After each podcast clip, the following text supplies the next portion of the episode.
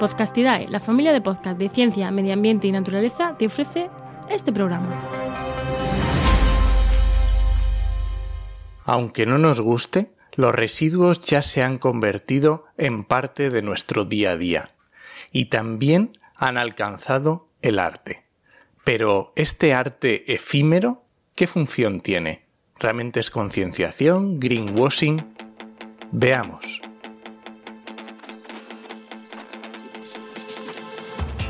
Comienza Actualidad y Empleo Ambiental, un podcast de Juan María Arenas y Enoc Martínez.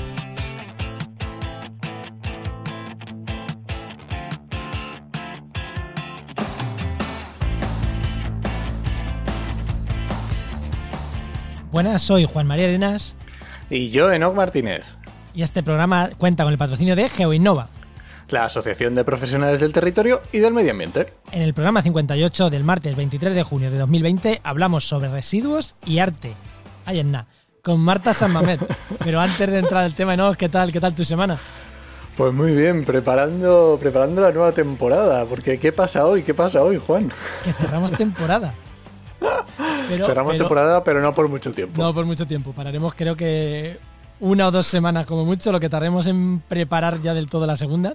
De hecho, la semana que viene estamos grabando programas nuevos ya, o sea que, que el verano no vamos a parar, no vamos a parar. Que, que alguno Pues eso, Se ha preocupado. preparando la nueva temporada. ¿Y tú qué tal, Juan? Pues yo esta semana, aparte de la nueva temporada, eh, dos cosas que he hecho esta semana que tenía que hacer. Una era una web con un buscador súper chulo de plantas y tal. Ya, ya cuando salga la iré, que he estado pegándome con WordPress. Llevaba tiempo sin pegarme con webs, tanto podcast. Llevaba tiempo ya sin hacer web. Y luego he vuelto a Asana, que es el gestor de tareas de este de apuntarme todo lo que tengo que hacer. Porque no, tú sabes que lo que me apunto en un folio lo termino perdiendo. Y esta semana he vuelto a decir, no, venga, voy a tomármelo en serio y voy a apuntar porque me funciona mejor. Así que nada, pues aparte de otras muchas cosas, esas dos cosas son las que, que he hecho esta semana así más importantes. Y luego, pues mucho podcast, como siempre. Como siempre. Bueno, ¿damos paso al invitado? Venga, que lo la tenemos aquí en este esperando. caso, la invitada, que tenemos de invitada a Marta Sanmamed, que aquí la presentación que me ha puesto Enoch me la ha cambiado según mi ya por agua. Entre ella y entre Marta y Enoch me la han cambiado, me han puesto aspirante a campesina y artista plástica. Buenas, Marta. Es que se la he cambiado yo. Es que lo estoy cambiando a otra parte porque me dicen, me dicen, es que tú en LinkedIn pones no sé qué, no sé cuál. Ya, bórralo todo, eso es un aburrimiento. Yo lo que quiero ser es aspirante a, cap- a campesina, como, como Araujo, que ya se me ha pegado casi todo de él, esto también. Yo quiero campo.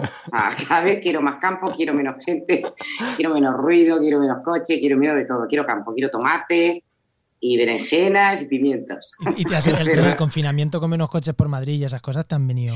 Bueno, no sé, no a, ver, a mí, a mí no me ha pillado. Claro, yo soy madrileña, pero lo que pasa es que ahora me, eh, me he venido a vivir a Zaragoza. Entonces, eh, a mí en Madrid no me ha pillado. Donde yo he claro, muchas veces lo he pensado, en, en la casita donde yo vivía, que era muy mona y en, en un buen sitio, pero era muy pequeñita. Entonces, claro, eh, eh, yo decía, joder, si me llega a pillar, yo creo que es una, una- un, un pensamiento que hemos tenido todos, ¿no? Jo, si me llega a pillar, bueno, ya si te llega a pillar con el ex marido, te llega a hubiera sido terrible.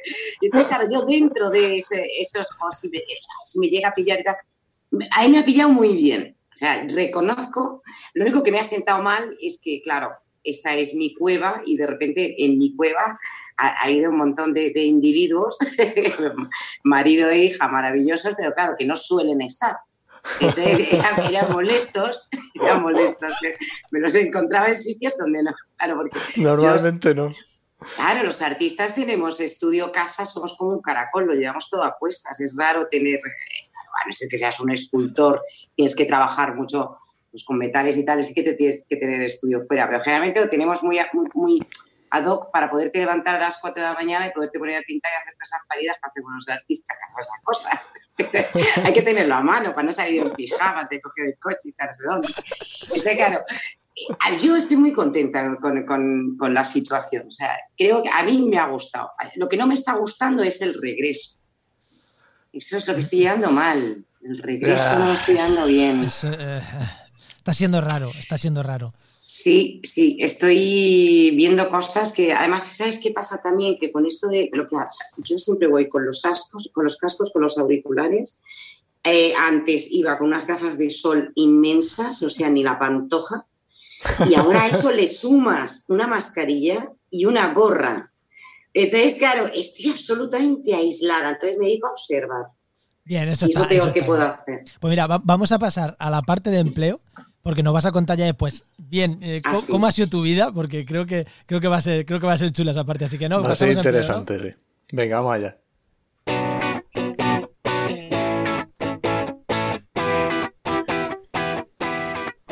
Pues lo primero, y antes de que Marta nos siga contando cosas, vamos a hablar de la web trabajenmedioambiente.com, ya sabéis, la web donde mi compañero Enoch tiene actualizada ofertas de empleo. Y veo un número aquí que me mola mucho, Enoch. ¿Cuántas ofertas de empleo tenemos ya ahora? Pues ya la cosa parece que se va mejorando un poquito y ahora mismo que estamos grabando tenemos 189 ofertas de empleo disponibles, que ya empieza a ser un número interesante. Sí, sí, sí. Ya, ya estamos en los mejores momentos que hemos estado sobre las 200, todas activas, recordemos, todas Ya activas llegará, y ya revisadas. Pero ya estamos acercándonos a los mejores momentos de, de por lo menos Sí, este sí, año sí, y pico sí. que llevamos grabando, así que bien, bien, eso es bueno, eso es bueno, eso es que el empleo empieza, Sí, sí, sí. empieza a moverse otra vez. ¿Y qué destacamos esta semana? Pues mira, esta semana vamos a destacar el servicio de consultoría personalizada, que por un precio muy chiquitito podéis mandarnos un correo y hacernos una consultoría, nos la preparamos, hacemos una videollamada, nos lo curramos bien y ayudamos en lo que necesites con temas de empleo y formación, lo que necesites. Ah, E- Enoch lleva ocho años eh, haciendo esto. O sea, de verdad que el tío es un crack. O va a ayudar seguro, seguro. Bueno, venga, Enoch, tu pregunta. Y seguimos, con le- seguimos hablando con Marta, venga. Esta es mi se lo preguntamos a todos, ¿vale? Entonces, la historia es ¿qué querías ser de pequeña? ¿Vale? ¿Qué estudiaste y cómo has llegado hasta aquí? Ah, de pequeña, fíjate, bueno, lo tengo claro, de pequeña quería ser señorita de autocar. Te lo cuento porque, mira, a mí, nosotras íbamos en ruta al cole en Madrid, porque Sí. donde vivíamos estaba bastante lejos. Entonces Sí, un la colegio clásica que, ruta. que tenías que ir con la ruta de autobús Claro. típica. Eso es. Y entonces, claro, yo eh, iba sentada y yo veía que había una, una tipa que era la única que podía ir de pie. Y a mí me encantaba cómo se bamboleaba entre los asientos. Como, ¿Tú sabes cuando caminas en un autobús que caminas así como, o en un avión, que es muy Sí, bonito? sí, sí, sí. Y eres muy etéreo, vas como medio flotando, cogiendo los baches. Entonces, claro, yo decía, joder, yo quiero ser eso. Y entonces y me- y quería buscar dónde se estudiaba. Fíjate, o sea, yo tenía era grandes, grandes miras, grandes en la vida. Y yo no hacía más que querer y preguntaba, ¿esto dónde se estudia? Y entonces, cuando no me veía, yo ya empezaba a hacer mis prácticas. Me ponía de becaria entre los asientos. Hasta que me castigaron y me hicieron ir en el primer Qué asiento genial. detrás del conductor, pues todo lo que quedaba del colegio. Me hundieron. Eso es lo que yo quise ser siempre. Y luego, eh, claro, había, hubo una lucha entre eh, lo que quería que mis padres eh, para lo que fuera y lo que yo realmente quería. Entonces, lo que yo quería era ser demasiadas cosas. O sea, que es esta, esta mente dispersa y tan difuminada. Y ahora cuando veo que hacen las, las muestras estas del, del- de la COVID, que se ven esas partículas, micropartículas, yo siempre veo a mi cerebro. Pero así, de- así, así debe ser lo que pasa aquí dentro, debe, de- debe ser una cosa parecida. Total, que después de los señorita de tocar, eh, eh, quise veterinaria, pero eh, eh, no puedo cortar ni ver sangre porque me duelen las venas de las piernas. ¿A vosotros os han dolido las venas de las piernas? ¿No? es una cosa física. O sea, yo veo un herido o un algo, ayudo siempre, hago todo lo que puedo, pero las, la- las venas se ponen duras. Entonces, este- no qué dolor tan grande. Entonces, eso también lo tuve que dejar. Y eh, mis padres quisieron que estudiara y sacara las oposiciones para las Cortes Generales del Estado. Y me presenté, que es lo más increíble, a taquimecanografía. que Era divertidísimo, porque fíjate, eso la gente debe pensar taquimecanografía son como palitos y rayitas y entonces yo tenía que estar ahí en el Congreso haciendo eso. Claro, me, me aburrí porque dibujaba con los palitos y con las rayitas. Entonces, no, Sí, porque no para quien no lo sepa, la taquigrafía es como escribir a máquina, pero lleva menos símbolos, y entonces es como un lenguaje eh, aparte, un lenguaje Sí. diferente, que tiene, lle- lleva menos símbolos y luego tú tienes que interpretarlo. No es, Total. no es tan sencillo. Me gustaba porque era como, un- como descubrir un lenguaje críptico oculto. Entonces Claro. a mí me encantaba. Y Tenía esa parte misteriosa, entonces me apasionaba. Pero claro, me, me aburría soberanamente y entonces nada. Entonces luego ya hice, eh, nada, terminé el code todo, la selectividad, hice imagen y sonido y, y pensando que, que ahí estaba yo, no, perdón, me presenté a Bellas Artes, a aquel examen. Estuve en Bellas Artes muy poco porque vi demasiado palo vi que las cosas por aquel entonces eran un poco, eh, no lo sé, yo creo que anulaban cabezas, no sé cómo estar ahora, pero me dio pánico. Eh, digo, ojo, el poquito talento que yo tengo, si me lo quita esta gente, y me, entró pánico, entonces me fui, me cambié de imagen y sonido. Y estuve unos cuantos años también muy divertida, jugando al mus, tengo que decir, sobre todo en la cafetería. Como todos. ahí está, y, muy divertida conociendo a gente, y claro, lo mejor es la gente que conoces en esos ambientes, esas son muy divertidos. Y luego, ¿qué hice? Eh, luego ya hice psicología por la UNED. Ah, bueno, todo esto siempre eh, pintando, claro, siempre. Lo que yo sacaba, las perritas que yo sacaba dando clases particulares a niños, me las gastaba trabajando en, los estudios de los talleres de maestros, que ahora yo lo agradezco, porque era una época en la que los, sobre todo, a ver, maestros y maestras, abrían sus talleres. Entonces era muy bonito porque no era academia, yo me tuve que preparar en academia para entrar en el examen de y todo eso, pero luego las, las clases era, era todo interno, entonces las conversaciones con, con, una taza de café, con el mm. pintor, con la pintora, todo eso es inolvidable. Yo, a mí me encantaría que volviera otra vez el taller del maestro. Claro, porque eso no, eso no tiene nada que ver con una, digamos, con unos estudios formales, mm, reglados. Volvemos a lo que hemos dicho muchísimas veces aquí en este programa que una cosa es los estudios reglados y otra cosa es lo que se pasa a hacer y la, formación no reglada. Eh, seguimos poniendo en valor la formación no reglada, que está muy bien está muy bien hacer un curso de community manager, pero mm, gestionar tus redes sociales también te hace community manager, ¿no? Entre comillas. Total. Sí, no, de hecho, fíjate, o sea, yo luego, claro, ya me matriculé para, para hacer diseño por ordenador, que era cuando estaban los primeros Macintosh, que eran como una especie de bolas enormes, gigantes. Sí, me acuerdo, y en, los diseñadores trabajamos con tramas. O sea, que eran como una especie de pegatinas eh, que tenías que recortar con un, con un, bisturí que era el exacto. Y entonces, bueno, no sabes, o sea, la pera. Y ahí ya yo sí que vi que el, tema del diseño, sí, es verdad que nunca lo he dejado. O sea, yo ahora tengo aquí una, una Cintiq, una, una Wacom de estas grandes y trabajo y me vale para mis dibujos y para las chorradinas estas que hago. he vivido bien, he hecho mucho diseño, mucho logo, mucha, mucha web también. A veces me puedo decir, ojo, lo que están, las están pasando yo odiaba hacer webs. Montamos una agencia de publicidad cuando no existía internet casi, o sea, yo conocí Terra, el chat de Terra. Eh, sí, sí, sí, sí. Tío, eso es un nivel ya. claro, yo me acuerdo de, estar trabajando en HTML, estar programando con Dreamweaver, que era como, como para pegarte un tiro. Ayer tarde. Claro, claro. Pues eso fue horroroso. Y me acuerdo que las primeras webs que las vendíamos, bueno, os estoy diciendo que una web nos la pagaban a 500.000 pesetas. Hablo pesetas. Fíjate, nos pagaban una fortuna. No sabes lo bien que. Todo el mundo quería una web, todo el mundo quería un dominio. Yo me hinché a hacer logotipos y, además las webs era maravilloso porque eran como flash, ¿os acordáis de flash que movía las cosas? Entonces, de repente era una constructora y a la constructora lo que la flipaba era que el logo hacía guay, se hacía grande. era horroroso. Pesaba, no se abría, tardaba media hora en abrirse la puta, la puta intro. horroroso, horroroso. Pero aquello estuvo muy bien. Y luego ya nada, pues eh, tuve la, gran suerte, porque yo siempre he tenido mucha suerte, ha sido teniendo, que en los primeros cuadros eh, fui a una feria de arte eh, que era de carácter humanitario y aparecieron los Thyssen allí y, me compraron cuadros los Thyssen cuando se acababa de abrir el Thyssen.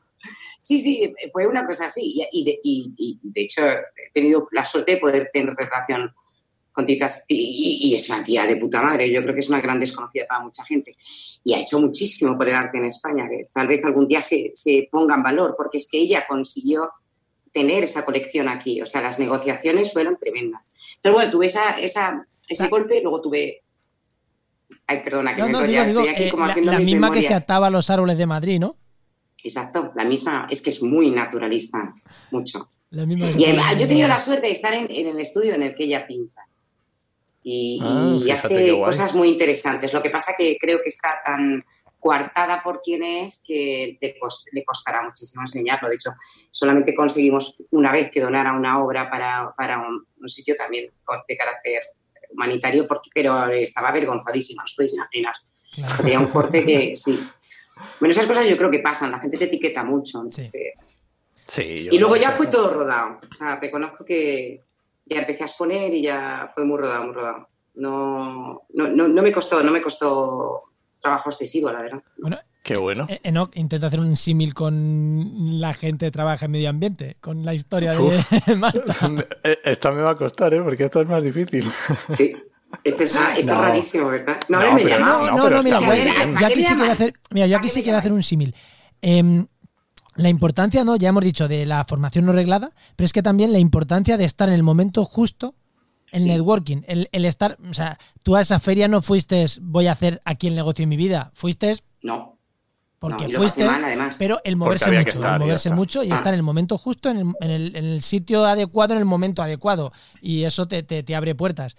Eh, pues para todo, para todos los trabajos, creo, ¿no? ¿no? Que eso sí que puede ser Sí, una sí, referencia sí. que podamos sacar, que para todo. Yo creo que eso está así. muy bien. Hay que estar en el momento. No, no, a mí, a mí, desde luego me cambió la vida, porque además te digo, o sea, en, en casa, eh, ya no solamente por lo de Tita, eh, eh, otra de mis mecenas a la que yo le digo mucho es Maite Espinola, que es, que es una señora que está eh, fundando museos por todas partes y está, y está haciendo cosas muy buenas por el arte y por la gente y por, y por ayudar. a- Entonces, bueno, eh, eh, Maite se convirtió en, en- en mi mentora y yo tenía 23 años. Y entonces, y, y claro, cuando alguien apuesta por ti, en casa las cosas también se relajan. Entonces yo creo que también a mis padres que en ese momento no veían nada más que una loca que, claro. claro, les dio esa serenidad de decir, oye, y, y entonces, claro, mis padres siempre, se- yo nunca he tenido un, roce grande.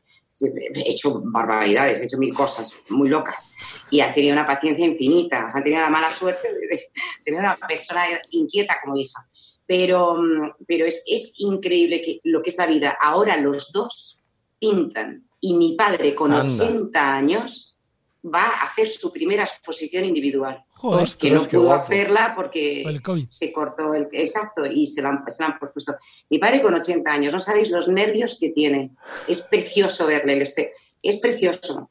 Y este, Marta, ¿qué te parece? ¿Y esto dónde lo vamos a colgar? Bueno, a los de la galería los tiene desquiciados, porque antes iba todos los días a medir, a decir aquí cuántos me caben, aquí cuántos. Mira, mira, es- es- es- estoy viviendo la cosa más divertida del mundo con él. Y entonces, eh, eh, claro, claro, porque es que tú fíjate, exponer con 80 años. Sí. Bueno, eh, Bourgeois, eh, ¿cómo se llama? Esta mujer de la araña. Ay, la escultora que tiene la araña delante del Guggenheim, juraría que sí. Sé, sé- Eh, sé esa- sé exactamente la escultura que me dices, porque es muy famosa delante del Es- Guggenheim, es- que es súper grande, que es sí, hombre, como con es las una patas así sobre el muy suelo. pequeñita ella. Vivian Bourgeois. No, es que no, mira, luego cuando habléis de pluriempleo, de medio ambiente y estas cosas que decís vosotros, lo busco. No se puede quedar No así. pasa nada. Porque es una gran mujer, es una gran escultora. Y si no, luego Y nos la- lo dices y lo Y si ponemos no, en luego la no lo nota dice y lo Vale. en las notas, beca. Perfecto. Entonces ella con 73 años hizo su primera exposición individual y ahí la tienes, es una crack. Que bueno, claro, en mujeres es más complicado el tema, pero de ese te- ahí no me voy a meter mucho. Demasiado. No, Vamos no, a hacer una cosa. ¿Qué te, pues, bueno, qué te yo parece creo si que- ya que estamos que- con el arte? ¿Eh? Que ya que estamos hablando de arte, Pues vamos, vamos a meter el tema, porque vamos a hablar de arte en el tema, así que, vamos, vamos para adelante.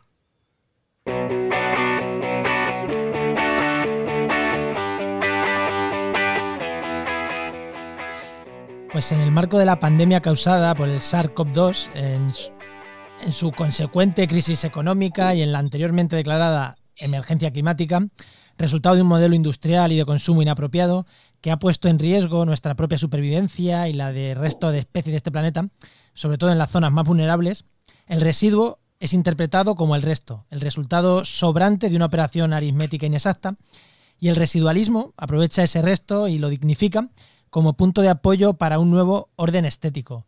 Marta, estas palabras te suenan de algo, ¿no? Oh, qué bonito leído. Pásame este trozo. ¡Qué bonito leído! Te suenan de algo, ¿no? Cuéntanos, ¿esto Qué esto qué es?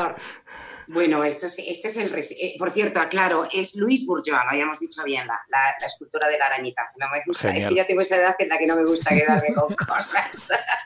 lo paso mal. Bueno, el residualismo. mi- A ver, esta, la historia es la siguiente. Eh, eh, para continuar un poco en, la- en- en el hilo este, tú me vas cortando según el tiempo que tengamos, pero para que se vean un poco los hechos, porque si no, no se comprende. Eh, los pintores eh, solemos, algunos que somos eh, un poco de campo, yo en mi caso toda mi vida he pintado eh, cosas de campo, una rama de olivo, una, no sé, hay cosas colgadas por ahí. Entonces yo me dedicaba a estarme tres horas debajo de un almendro hasta que encontraba la rama exacta que Que te tenía que pintar.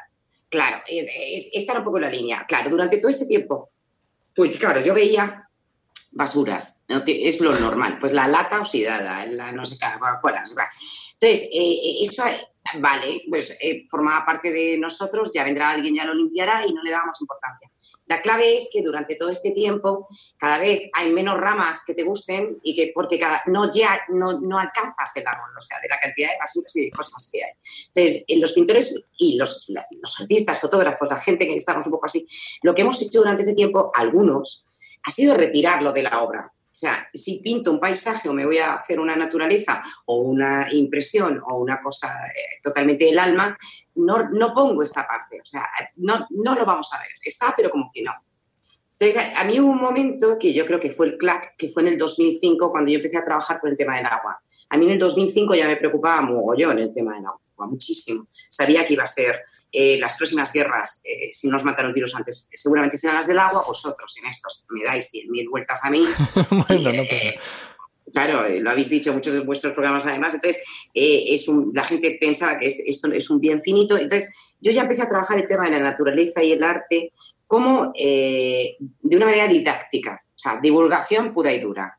Sí que había arte, pero además divulgativo llega la Expo del Agua en Zaragoza. Claro, que fue en 2008. 2008 y bueno, y pues se monta todo ese espectáculo maravilloso. Pues no sé si la visteis, las expos tienen su aquel, está muy, a mí me encantan.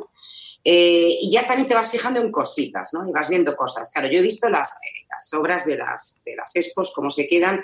Tengo que decir que Zaragoza ha sido la leche lo que ha hecho porque ha aprovechado casi todos los pabellones. No es el caso de Sevilla. Pero ahí ya empiezas a ver por que las cosas, que la obsolescencia maldita, no solamente la, programada, que, tampoco es tan programada, de esto hemos hablado mucho en Madresfera, sino la percibida, ¿sabes? Esa que tenemos nosotros psicológicamente de tengo que andar a morir porque está viejuno. Hmm. Estas cosas que contáis en vuestro chat en, tele, en, el Telegram, ¿no? El coche tal, el coche cual que os tenéis un lío ahora con los coches que no vean. Bueno, pues ese tipo de cosas que yo las empiezo a ver y ya yo creo que me van haciendo como el agujero me van haciendo el enfisemita a mi cerebral de Marta, mm, esto es muy mono y te va muy bien en la vida, pero chica, yo qué sé. Y, el clic eh, pasó aquí en Zaragoza, porque eh, tengo una niña, esta niña eh, en Madrid también lo hacía, también se disfrazaba con unas bolsas de basura que te dan en los coles, que a ti, no sé si con tres añitos te habrá llegado alguna bolsa de estas. No lo sé, me parece que son muy pequeñitos para disfrazarles, no lo sé, y no sé a qué cole, algunos coles, no todos, pero vamos, como, como una actividad extraescolar. Claro, un llega carnaval y entonces, eh, que me parece muy bien pensado, eh, eh, para que las madres, padres, no nos volvamos locos haciendo, cosiendo y haciendo disfraces, pues han hecho una cosa bastante democrática que unifica mucho, que son, vamos a comprar unas cuantas bolsas con que le peguen, vamos a hacer, yo qué sé, los vientos, pues con que le peguen un algo de una nube, pues ya tengo al niño disfrazado y me, me hace el desfile tan mono como el resto. A mí eso me pareció magnífico, pero claro, joder, yo empecé a hacer cálculos, o sea, en vez de disfrutar de mi niña, de lo mona que estaba, empecé a hacer cálculos y empecé a preguntar, era el primer año que yo llegaba aquí a Zaragoza, o sea, no me conocía nadie. Y yo que era una madre que, hay, ¿cuántos niños hay en este colegio? No sé cuántos. ¿Y van todos disfrazados? Pues mira, sí, joder, empecé a echar cálculos. Tantos niños, tantas bolsas. Digo, vale. Y digo, ¿qué hacéis con esto? Y alguna madre romántica, pues yo lo guardo porque es muy bonito para otro año. Y yo decía, ¿pero qué mierda vas a guardar? Porque Una bolsa de basura. Mi disfraz era, además, es que mm, si lo era como el mío, que era lo peor, pues ¿para qué lo guarda? Pues bueno. Yo decía, no, lo tiro, tiro, tiro. Y él lo tiro. Y dije, pues ves, eh, aquí ya tenemos un, aquí ya hay un problemita. Aquí, aquí se nos cuela algo. Entonces hablé con la directora me encanto, menos mal. Eh, claro, me vio como una loca de esta tía, ¿a qué coño viene aquí? Y yo dije, por favor, te pido, recogerme todas las bolsas, todas las bolsas. Me puse como a la salida del colegio con una bolsa gigante, echarme, echarme, echarme aquí, que la gente ni me entendía. Pensaban que les quería robar el disfraz o venderlo luego en, un tomanta. Qué bueno. Qué caos. Y, mi hija muy avergonzada, claro, que me queda pequeñita, pero ya sabe. toca esa madre, esto es así. Claro, mi hija avergonzadísima, mamá, mamá, por favor, porque tenemos los disfraces de todos los niños de todo el colegio.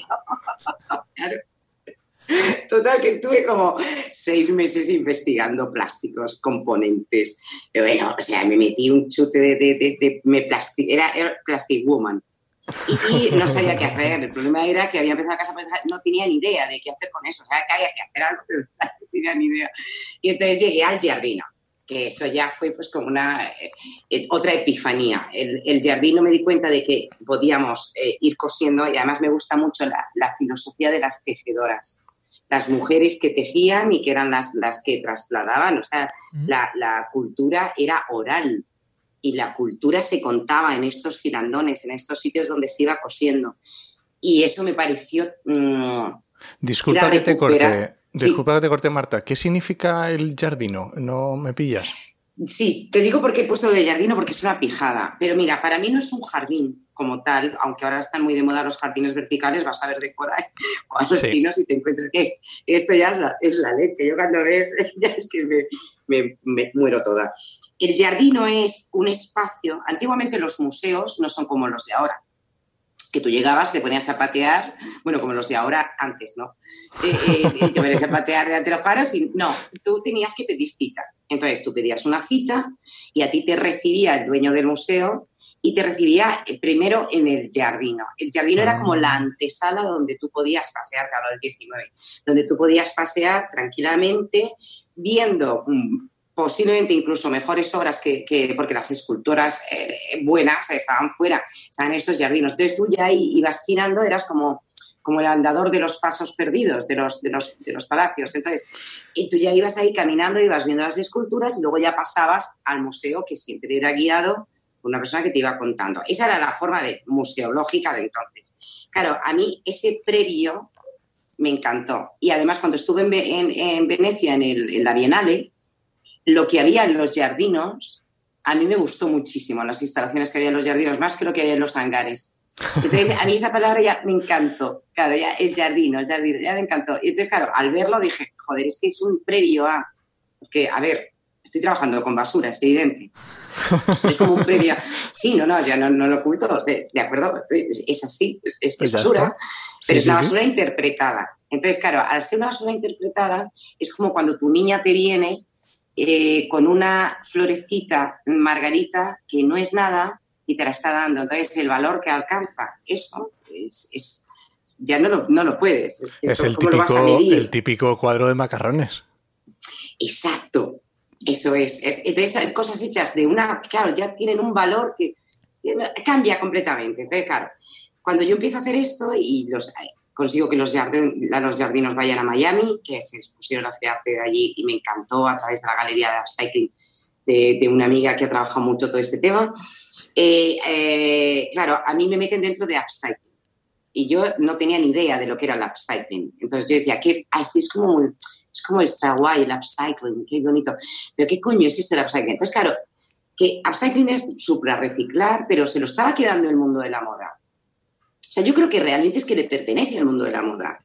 O sea, es cógete un vaquero y lo que antiguamente decíamos, customízalo, Sí. ¿no? Pues cógete un vaquero y lo que antes era un vaquero te lo transformas ahora en un bolso o lo que están haciendo algunas empresas que las conocéis eh, de moda que están haciendo unas sidaturas del mar, de las botellas que extraen y los abrigos sí, sí. que yo tengo esa ropa y la recomiendo porque la verdad es que, mira, uno de los abrigos de, de esta gente, que no voy a dar tampoco nombres, que no nos No, patrocinan, no, puede, puede dar aunque yo me llevo bien no- con ellos. Aquí se pueden dar ¿Eh? nombres, no pasa nada. Ah, pues EcoAlf, o sea, y, me- y además me llevo, me llevo muy bien con, con- con la gente, con, con el CEO y con, y con Carol y con todo esto. Pues yo tengo un abrigo de hace siete años, de EcoAlf, siete años, y, va, y, y entraré en el octavo encantada de la vida y está como nuevo. Entonces, claro, esas cosas, pero claro, ¿qué ocurre? Pues que tiene un fin. O sea, yo lo hablaba mucho con ellos, digo, ya, pero el abrigo, ¿qué? Va a llegar un momento que se va a hacer una raja. a ver. Entonces, claro, yo no, no, entendía que el arte eh, no fuera permanente, como lo es mi cuadro. O sea, si este cuadro es permanente, ¿cómo no lo es el jardino? O sea, yo esto a mí me, me, me cascaba la la cabeza, sí. Sí. Sí, y les pasaba a muchos eh, artistas que ahora mismo estamos trabajando con esto. Y entonces, claro, ¿qué pasó? Pues ya está, confinamiento, eh, eh, exceso de meditación quizá, y de pirarme mucho la cabeza y de, de beber demasiada agua, y entonces dije, ostras, residuo. Y, y salió el manifiesto. Y, y salió rápido. Se conoce que ya llevaba tanto tiempo dándole vueltas Sí. que no costó. Bueno, po- Tuve suerte que lo compartí. ¿Puedo, pues, si puedo contar todo, lo puedo Sí, contar sí, todo. puedes contar todo lo que quieras. Pues tuve pero mis- antes, antes de, antes de que lo cuente, voy a decir que em, estas palabras que yo he leído y que hemos estado hablando ya un rato sobre ellas es el inicio del manifiesto del residualismo que, que encabezó o que ha encabezado Marta y que, bueno, se adherió mucha gente ahí. Eh, bueno, yo digo encabezó porque a mí me lo mandaste tú. Ya, a ver, claro, si es que eso es la realidad. O sea, sí, escrito está. Pero que es un eh, manifiesto eso, que une, pues. Pero reunía, claro, o sea, la idea es que sea libre, eh, que pueda la gente hacer copia, pega, corto y lo pongo donde le dé la gana. O sea, no tengo ninguna ganas de autorías de nada. No quise ceñirlo al mundo del arte, o sea, no. Me propusieron algunos artistas hacer como una, eh, el grupo del paso o como otro tipo de movimientos artísticos en los que hay seis o siete artistas eh, que se juntan y crean un, bueno, no un movimiento, pues a lo mejor una, sí, una tendencia. Me pareció que no era, no era, porque entonces se habría quedado entre cuatro. Para que fuera más Y yo amplio, creo- quieres decir. Sí, porque además no solamente es el arte, o sea, bueno, lo que iba a decir antes es que Enoch me ayudó mucho porque yo a Enoch se lo mandé y, y además me hizo un par de correcciones que, joder, estoy ahí, estuviste muy fino, muy listo. Y además es un tema que podemos abrir porque es el famoso tema del antropoceno. Sí, que que, me mí, interesa el me debate. gusta mucho. Y a mí me interesa ese debate. Además he visto la- el último estudio del País Vasco, ¿te has enterado? no? En el Eh, País Vasco hay un grupo ahora mismo ah, que tiene que- 15 Es que ¿Estás con eh, eso? Es que, el, el- eh, a ver, el tema del antropoceno está, se está creando, o sea, en las sociedades geológicas hay un movimiento para ver si se hace realmente una era geológica o no.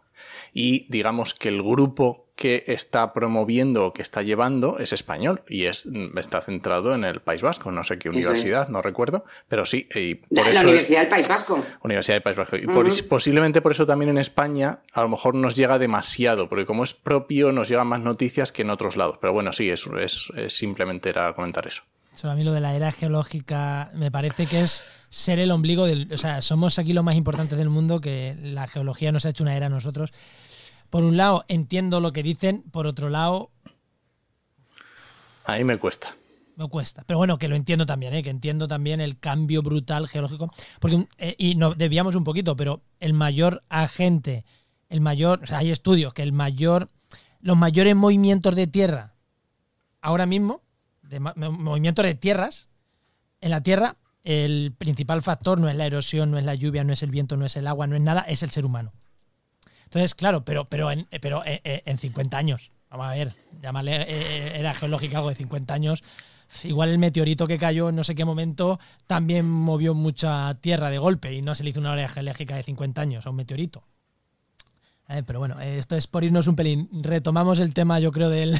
No, no, a mí, a mí, a mí me, a mí, a mí me, apasiona. Eh, De hecho, en el manifiesto aparecía, eh, fue una de las, de sugerencias que me dijo, bueno, diga, yo lo de antropoceno, y es verdad, porque si todavía no está aprobado, y puede que incluso, porque claro, ahora hay que llevarlo a la comisión eh, para que lo aprueben o no lo aprueben, están ya muy cerca, también te digo, porque eh, sobre todo hay un punto en el que están midiendo ahora la radiación nuclear y eso desde luego es- eso es del hombre, eso no es natural. Sí, sí, Entonces, sí. claro, claro, entonces ahí están ahí con esa medida. Bueno, no lo sé lo que pasará, pero bueno, una de. Total, que he tenido gente estupenda, maravillosa, que me asesora mucho y yo creo que al final realmente es, lo que yo hice fue organizarlo para que no fuera eh, demasiado espeso, que yo creo que lo es, ¿eh? Yo creo que el manifestito es espeso, pero bueno, también los manifiestos son co- tienden como a ser coñacetes. Y entonces, Hombre. bueno, pues le- eh, además me parecía muy anacrónico. en estos- Es en que esta- si, si estos- estás sentando unas bases, tienes que sentarlas y ya Sí, está. A no le encantan Sí. los manifiestos, ¿no? sobre todo cuando Sí. lo hacen las grandes empresas. Me gustan. sí, estuvo súper. Sí, porque tú has pasado de mí completamente. Sí, yo he pasado de ti o porque sea, no me, no me daba la vida y un día le dije a no, oye, tengo que contestarle a Marta y me dijo, da igual, no le contestes que ya lo han sacado. Digo, me cago en la leche. No, que todavía no puedes firmar, oye. No, No, te firmarlo rajes. sí, firmarlo sí, firmarlo sí. De hecho, Ah, eh, pues ya está, hombre, pero me refiero a eso. Sí, ya no sé si te pillé, estabas con una movida que no podías con tu vida, pero no, hombre, no, no te preocupes. Sí, no, pero me refiero a la firma. Me refiero a la firma. seguro. la Además lo, he, lo- lo he movido, vamos. O sea que. Ah, muy bien. Sí, porque la clave es esa. Mira, hoy, hoy eh, hablaba con, con- con un periodista. Ay, que va a salir en el asombrario. Fíjate qué maravilla, estoy súper contenta. Además, está, está teniendo como mucho, mucho tironcito con los medios. Yo creo que porque es una noticia agradable, ¿no? Pues hombre, Yo- ya está bien. Es que estamos como hartos ya todos de... Yo no puedo más, sinceramente, con esto. Los repuntes y los picos y no puedo más. Y una, una, Eh, eh, una pregunta que te iba a hacer antes de irnos. Antes de irnos del tema, que veo que nos estamos ya un poco dispersando. Eh, yo conozco a algún artista que hace temas de concienciación ambiental. y no tiene ni idea, entre comillas. O sea, no, no está al día, no está. No tiene idea. No, entre, a ver, lo pongo muy entre comillas.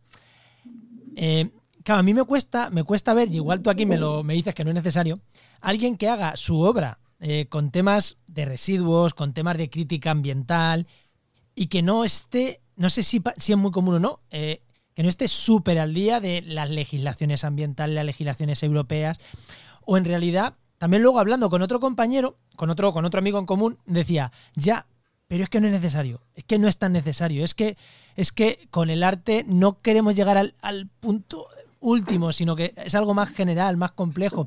¿Tú cómo ves ese tema? ¿Cómo ves si alguien que hace arte con tema de medio ambiente tiene que estar súper puntero o no es Me encanta el tema, me encanta, me encanta lo que planteas porque es una pregunta que yo me he hecho. A ver, yo me gusta estar al día, pero te digo por qué. Porque doy charlas. Entonces, eh, eh, he visto y luego hablo también, tú sabes, en otros programas y a veces pues, pues sí te preguntan, pero yo no soy ambientóloga, yo no soy ecóloga. Eh, no tengo ni zorra de dónde, por dónde van los últimos. lo único que soy es ciudadana y yo estoy cansada desde este punto de vista y así lo digo siempre. O sea, creo que ya el engaño ya es demasiado. O sea, lo que no me pueden dar es datos de reciclaje falsos y pretender que me los coma.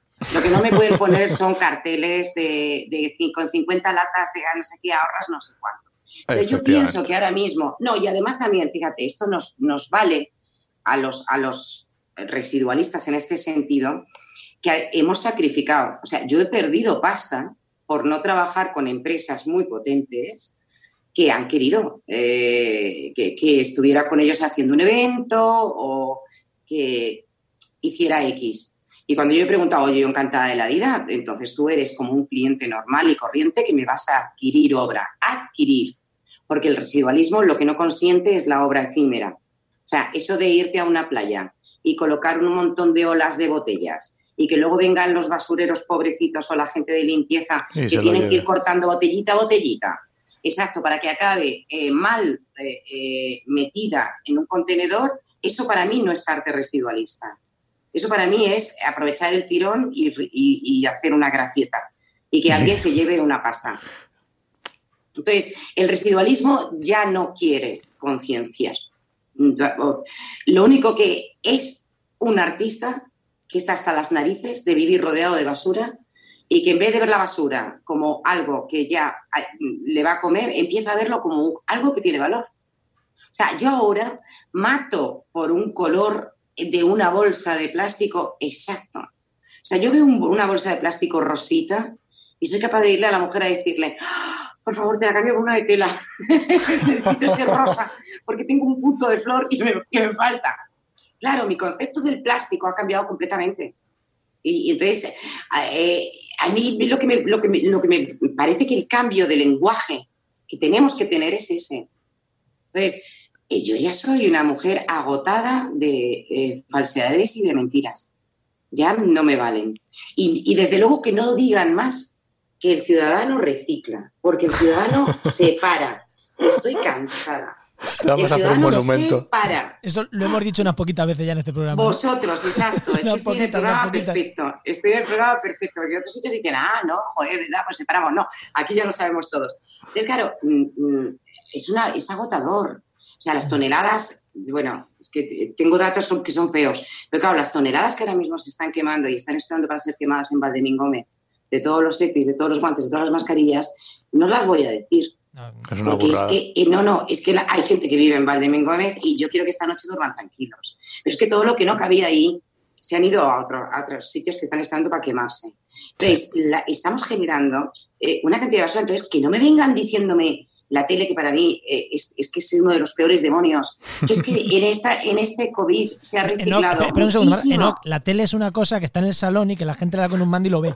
Es que no, ah, no sabe lo que es una tele. Es verdad, no me acuerdo. es que, es que de verdad esto es, esto es de vergüenza lo que han hecho con los abuelos en las residencias. ¿Vosotros habéis entrado en alguna residencia a ver a algún abuelito? ¿No, lo habéis, ¿No habéis ido nunca? ¿No tenéis ninguna familia? sí, alguna vez sí, pero. ¿Alguna vez habéis entrado? ¿Os habéis dado cuenta de que suelen estar eh, eh, sentados en sillones delante de un televisor? Sí, es penoso. El que no se ha muerto de COVID se ha muerto de un infarto o de una depresión. De una depresión, sí.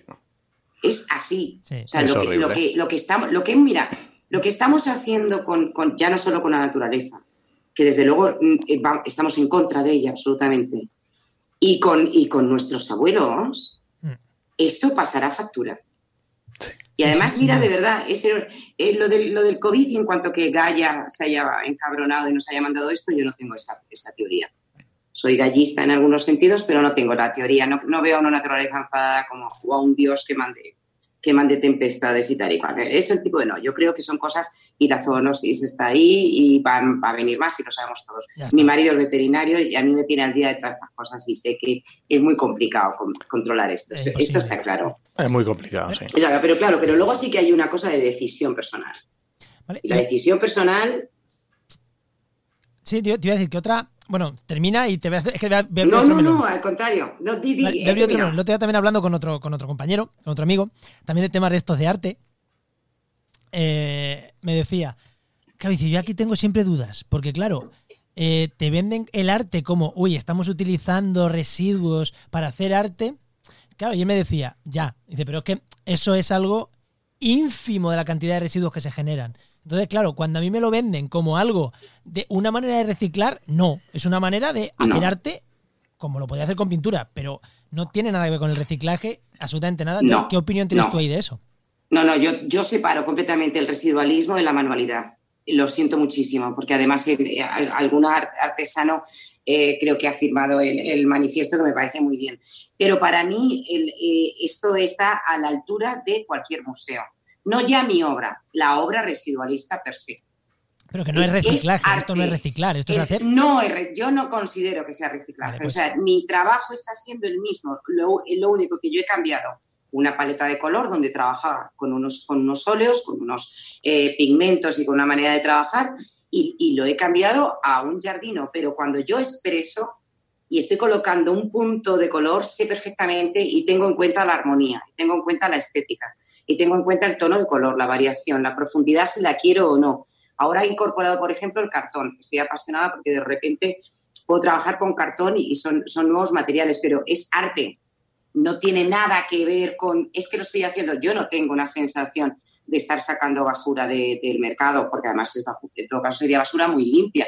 Yo no trabajo con bol- bolsas de basura de basura, ni tengo que, no, unos niños, unos disfraces que ya ves tú, que, lo- que media hora lo que lo usan y ya está. Y, y que además el plástico, por favor, que se desinfecta con lejía. En fin, que es que hay algún cuadro que no se puede ni tocar. Y a ver cómo lo limpias ahora en una casa. Eso es que es plástico. Yo digo, "Ay, ¿y tus óleos con qué los limpias? No lo puedes limpiar con lejía. A lo mejor resulta que es peor. Bueno, eso, eso, eso, eso es un Seguro que, este, este sí voy a decir el nombre, que es Álvaro Peñarrubia, que lo tenemos ahí en el grupo de, de Telegram. Eh, ¿Ah, sí? Cuando nos escuche dirá, mira, O sea, que- pero realmente aquí lo que estás diciendo es simplemente estás cambiando el material, la materia prima. Simplemente, estoy, cam- mira, estoy cambiando el material. Lo, lo estoy dignificando, que eso va a ser la peor batalla, porque eh, que, que la basura sea digna, en fin, me moriré y ya veremos a ver. Entonces, estoy diciendo que ya no nos vale con reducir, que sí, que me parece muy bien. Yo, yo creo que ahora mismo estamos reduciendo todos y nos estamos muriendo, porque lo siento mucho por las tiendas, pero yo estoy encantada con mis, con mis camisetas viejas llenas de agujeras. Es que, es que soy feliz. Pero Yo también, también. me pasaba antes. O sea, eso, yo es que ya llevo ya tiempo siendo mínima, mi, mi y madre. siendo muy austera. Ahora ya, como Claro, yo solo, no, pero mi madre, las camisetas con agujeros le hacen menos gracia.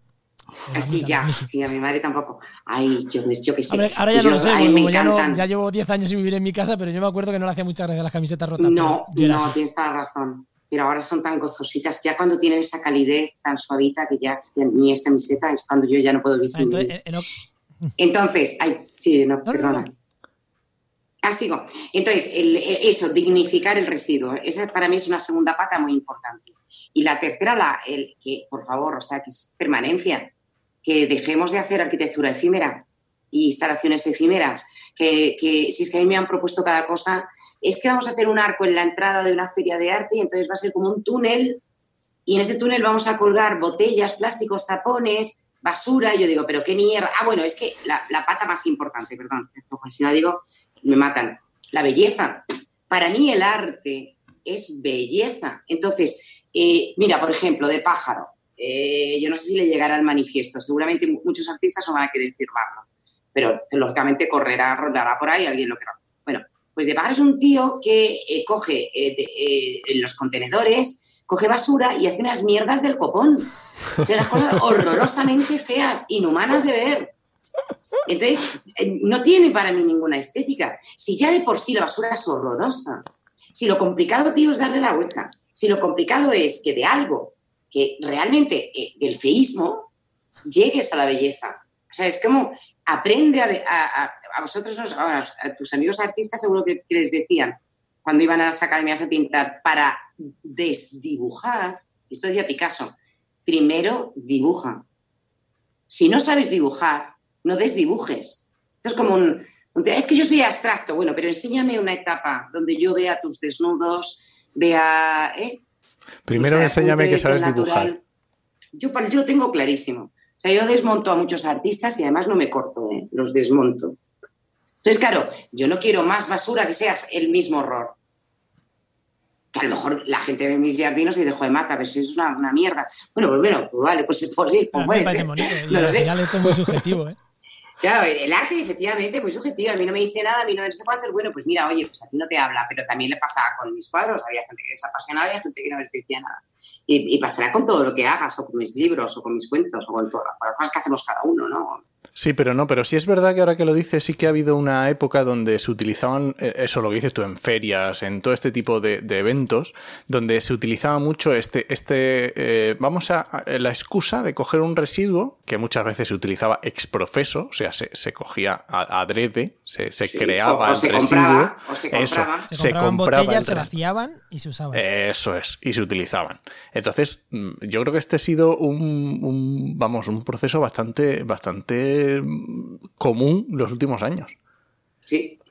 Sí, sí, vosotros además habláis mucho del greenwashing en vuestro programa. Es que eso te iba a decir, es, que esto, es que esas medidas siempre me parecen greenwashing. Es en plan, y al final siempre lleva, siempre, siempre, siempre lleva el loguito de Coembes, de. Mm, Ecovidrio, de quien sea. Es que siempre ¿Qué lleva. no te contaría yo? De, las eléctricas, del banco. Claro. dices. No, por eso, pero mira, por ejemplo, vamos a ver. Eh, hay marcas eh, que yo sé que lo están haciendo bien. Porque además ahora es que nosotros tenemos que exigirles transparencia. O sea, de verdad, pero cuéntamelo bien. O sea, si tú vas a, patrocinar una feria, mira, Signus, por ejemplo, pues está muy metido con el tema del arte, pero es que lo hace real, es que es, que es real, es que está apoyando el arte y lo está apoyando de una manera, de una manera seria. La cervezas Alhambra, a otro tipo de cervezas, sí que están apoyando, perdón, el arte y lo están haciendo de una manera, coherente y por lo menos escuchan al artista. Y si el artista te está diciendo, oye, pero ¿qué, vas, qué va a pasar con mi obra? Y, tú le estás diciendo, ay, no, pues es que claro, como es efímero, vaya, existe a la mierda. es que no te dan más ganas. Y es una pena porque, jolín, ¿sabes? Los artistas vivimos del cuento y del aire y no comemos y, pero resulta que yo tengo una niña que sí come. Entonces, entonces, claro, es una pena porque tienes que renunciar a proyectos que son bonitos, que están bien planteados en un primer momento, pero que se acaban prostituyendo, como hemos prostituido la palabra sostenibilidad, como hemos prostituido lo de reciclar y todas las R's, lo estamos prostituyendo todo. Porque y somos en este, así. En este sentido, justo, ya vamos a ir terminando. Claro, estás, eh, o sea, a, tope con, cómo lo estás planteando, pero entonces eh, eres artista, pero eh, algo tienes que vivir, de algo tienes que comer. ¿Cómo no, no, claro, a ver, vamos a ver. Yo soy una rica heredera. y los artistas no necesitamos absolutamente nada. Entonces, no es, a ver, en mi, en mi caso no, no me va mal pero no me va mal porque tengo otro tipo de ingresos. O sea, no soy solamente artista residualista. Yo trabajo en otros sitios, eh, es como una especie de... Sea, si algo aprendí es lo de todos los cestos, eh, ¿no? Como los cestos, no con todos los huevos en la misma cesta. fíjate que yo he tenido que luchar con el maestro de mucho, aprendí de nada. No, aprendí de mucho maestro de nada. Maestro de nada, eso es. El maestro de nada. Y sin embargo, eh, mira que ahí no me equivoqué. Entonces yo tengo otros ingresos distintos. Ahora, no es lo mismo la etapa en la que yo era una purista pintora. Ah, sigo vendiendo mis cuadros, sigo haciendo mis exposiciones, pero ahora reconozco que estoy mucho más apasionada con, los jardinos, pero, pero tienen un buen precio porque tengo un caché alto y están al mismo precio que un, cuadro, claro. Sea que bueno, ingresos que Que existe la posibilidad, hombre, que no es solamente o te vendes al diablo o, no te comes un nada. No, no, no, no, no. Mira, yo he tenido esa suerte. Comprendo, a ver, comprendo perfectamente y no voy a juzgarlo jamás que los artistas que ya eh, eh, estamos caninos en muchos, porque nosotros ganamos mucho en exposiciones y luego de repente hay un parón y de repente tienes que preparar. Somos como los actores, los músicos, sí que en, en el fondo el, arte es para casi todo el mundo muy parecido. Eh, te vienen tres o cuatro proyectos y de golpe y tienes que hacerles frente y bueno. Entonces, lo que sí que somos es que medimos muy bien, alargamos muy bien somos grandes economistas. Joder, sabemos un montón de, alargar las cosas y, darles, darles vida. Y entonces eh, hay golpes de esos. ¿Ahora qué ha pasado? Pues que estamos en una situación, es verdad que todavía mucho más vulnerable porque se nos han cancelado muchas expos. A mí se me cayeron tres super proyectos, super, pero vamos, muy bonitos, de los que me gustan de verdad, de los reales, eh, con taller incluido, porque a mí lo que me gusta es eso también o sea, a mí me encanta trabajar con la gente, hacer un taller. El último lo hice con Médicos Mundi, que me apasionó porque vi a la gente tan contenta, anudando, porque los diarios no son complicados de hacer. Entonces, eh, hablando entre todos, ya se oía un poco, fíjate, lo de China y tal, y, y ya había como... Pero esa conversación que se dio madres, hijos, el tío que baja, eso a mí no lo puedo olvidar. Sí, lo decías antes de, de las filanderas. Eso es, eso es, Entonces yo creo que, bueno, pues volveremos eh, a, todo esto, no lo sé. Pero ahora estamos en un momento difícil. Yo estoy queriendo exponer y cerrando exposiciones y, queriendo viajar. Tenía que ir a, Colombia a una feria también y, eh, bueno, en fin. No pasa nada, no pasa nada. O sea, realmente no pasa nada. Siempre hay que pensar que si, si no sale, pues no ha salido. Mi abuela era así. A mi abuela, ella decía de sí misma que se le daba bien la vida a mí me encantaba, una vez decía, pero abuela, tú es que, que a mí sí me da bien la vida. Y yo sé como mi abuela, a mí sí me, yo creo que sí me da bien la vida, entonces ya saldrá y ya serán las cosas. Sí. Pues yo creo que ya mm, está más o menos. Le hemos dado un repaso a todo. creo que va siendo de, de, ir cortando. Yo me tiraría horas hablando contigo, pero bueno, eh, vamos a ser. Yo con vosotros, además es que, es que no me pierdo ni uno. No me pierdo ni Oikos, el, el, el de la lluvia que me encanta. El de Pablo. Pues en las recomendaciones que voy a hacer, que ya sabes que al final siempre tenemos nuestras recomendaciones. Me encanta. Siempre, eh, hoy iba a recomendar ese, así que lo recomendaré y recordaré que tú nos has dicho que. Sí, sí, sí, sí, sí, es que me gusta muchísimo. Además, la mandé un email porque me, eh, gusta tanto ella que quiero que, firme el manifiesto. Bueno, yo ofrezco cada uno. Ah, bueno, y si alguien, por supuesto, lo quiere firmar. Eh, lo vamos a dejar en las notas del programa. Eso, que manden un email. Sí, en, la, en las notas del programa vamos a poner el manifiesto. Y antes ya de despedirnos, eh, ¿dónde podemos encontrarte? ¿Dónde...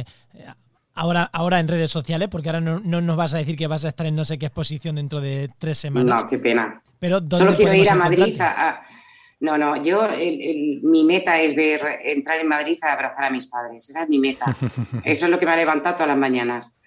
Tengo unas ganas locas de entrar en Madrid, locas. Y, y luego, nada, eh, dedicarme a mi huerto, a mi huerto es que no voy a hacer absolutamente nada en todo el verano, nada más que, plantar y criar tomates y saber qué hacer con la mosca blanca que me ataca un montón y luchar contra ella. Sí, ya está. esto he terminado de escribir. Iba, iba a liarme con, otra vez con, la novela y con, más cosas de cuentos y tal. Pero no, le voy a dedicar ¿Y, dónde, tiempo a... ¿y, dónde? Vale, pues, y, en la red? ¿Dónde podemos encontrarte? ¿Twitter? Ah, vale, las redes. Bueno, nada, Marta Salmamez si es que donde no estoy yo, que es, es una lata esto. Pues Marta Sabamed, tengo Twitter, eh, Instagram, LinkedIn, la web donde está la mía, el sanmamed.net. Bueno, y, si alguien me cae excesivamente bien, le puedo dar hasta mi móvil. Pero vamos, que soy muy seca, ¿eh? no pues genial. Pues Qué rato más Marta. Pues muchísimas, muchísimas, muchísimas gracias y muchas gracias. Eh, hablaremos en otro momento. Hasta luego. Hasta luego.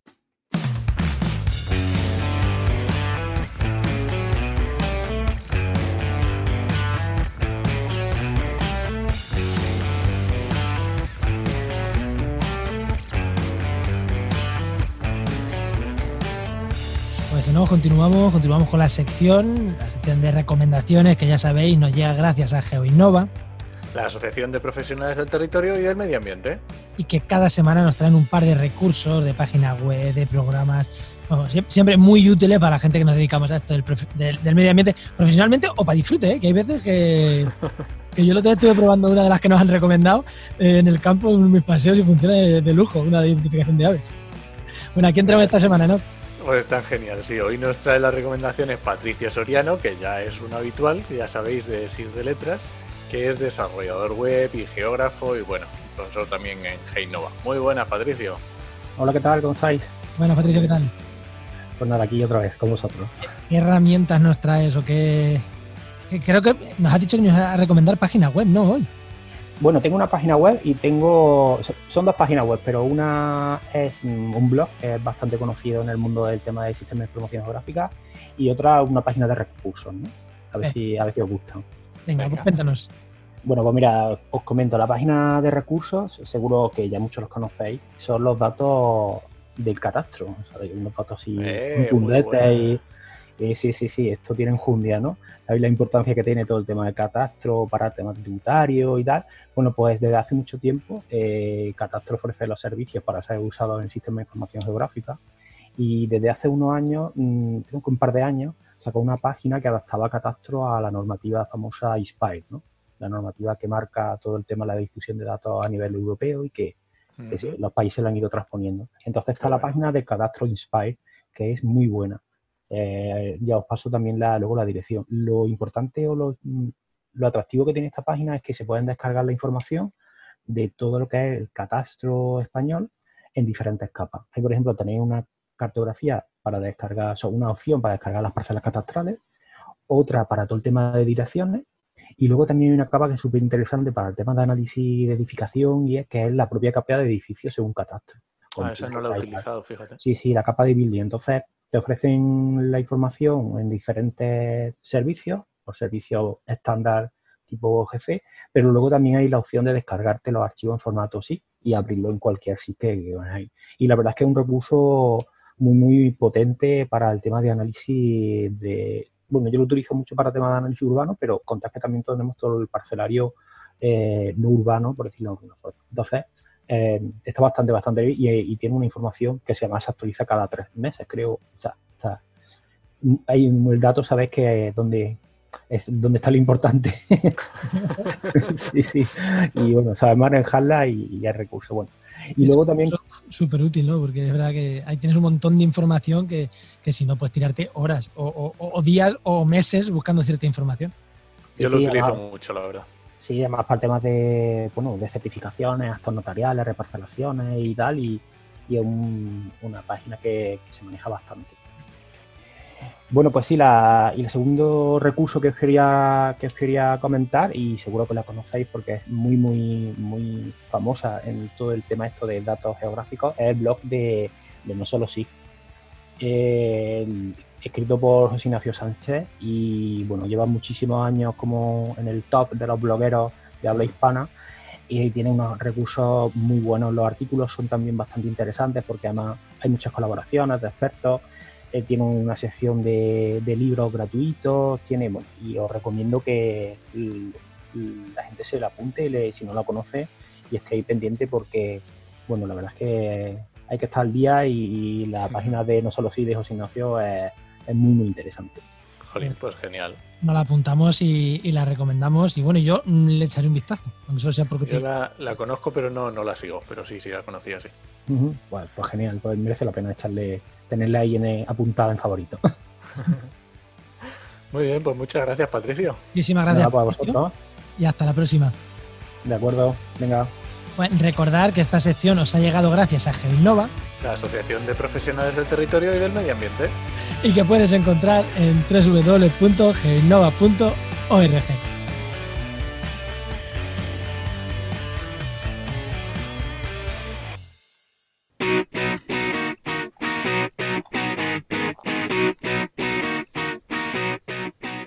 Bueno, pues vamos con oyentes que sí tenemos, ¿no? Sí tenemos oyentes ahora, ¿no?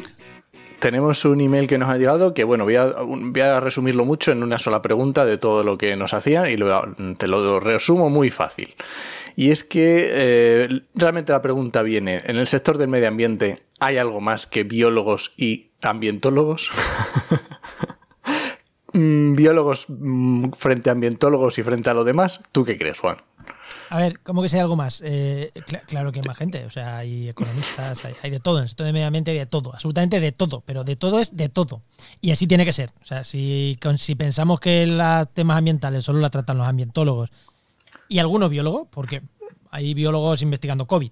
O sea, que los biólogos van desde el que investiga microvirus o microbiología hasta los como yo, que somos más de campo, ¿no? A ver, si, pensamos que los temas ambientales son gente de biólogos y de ambientólogos, mal vamos. De hecho, de hecho, de hecho, algunas unas ofertas últimamente hemos tenido muchas, muchísimas ofertas para ingenieros, sobre todo en temas de energías y este tipo, y también muchas ofertas para, bueno, muchas ofertas para abogados para temas legales. Temas legales, claro. Eh, bueno, y hoy hemos entrevistado a, un artista que hace cosas más o menos, lo hace mejor mente, y, y, sobre todo muy interesada en temas ambientales, con lo cual es que... No sé, ¿no? Y luego lo, de, que se preferencia biólogos, ambientólogos, es que no, y hay que pensar en eh, montes, en forestales, en agrícola, en agrónomos. Incluso en la dicotomía de, que creo que también iba por un poco la. Creo que la pregunta también va un poco por la dicotomía entre biólogos y ambientólogos, que es mejor, si algunos tienen preferencia, pues depende para qué. Efectivamente. Eh, pues a lo mejor para hacer un censo de mariposas o, de pues mejor un, biólogo. protegido, pues a lo mejor mejor un biólogo especialista en mariposas, o no, y para hacer un censo de o, y temas de aguas residuales o de evaluaciones de impacto ambiental, pues vete a un ambientólogo. Es que es, que es como todo.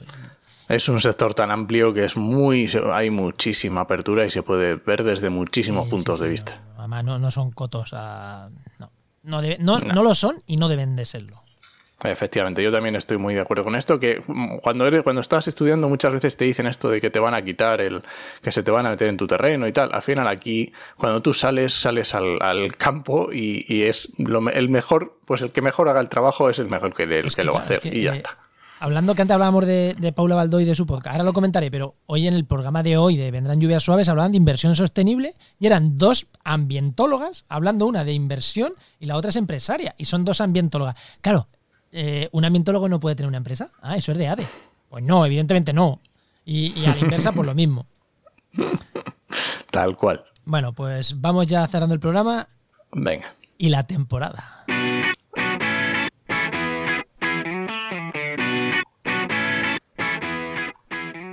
Pues que se queden bien con estas sintonías, que igual es la última vez que las escuchan, ¿eh? Uy, va a haber cambios. Uy, uy, uy. Va a haber cambios. ya tenemos la música grabada, ya tenemos la música que vamos a usar seleccionada, ¿no? En la nueva temporada. Porque, a ver, digo esto porque como no tenemos networking, porque ¿qué tenemos de networking? Nada, networking ya lo sabéis. O sea, esto está imposible, no hay eventos, intentar redes sociales y ya está, y lo que podáis.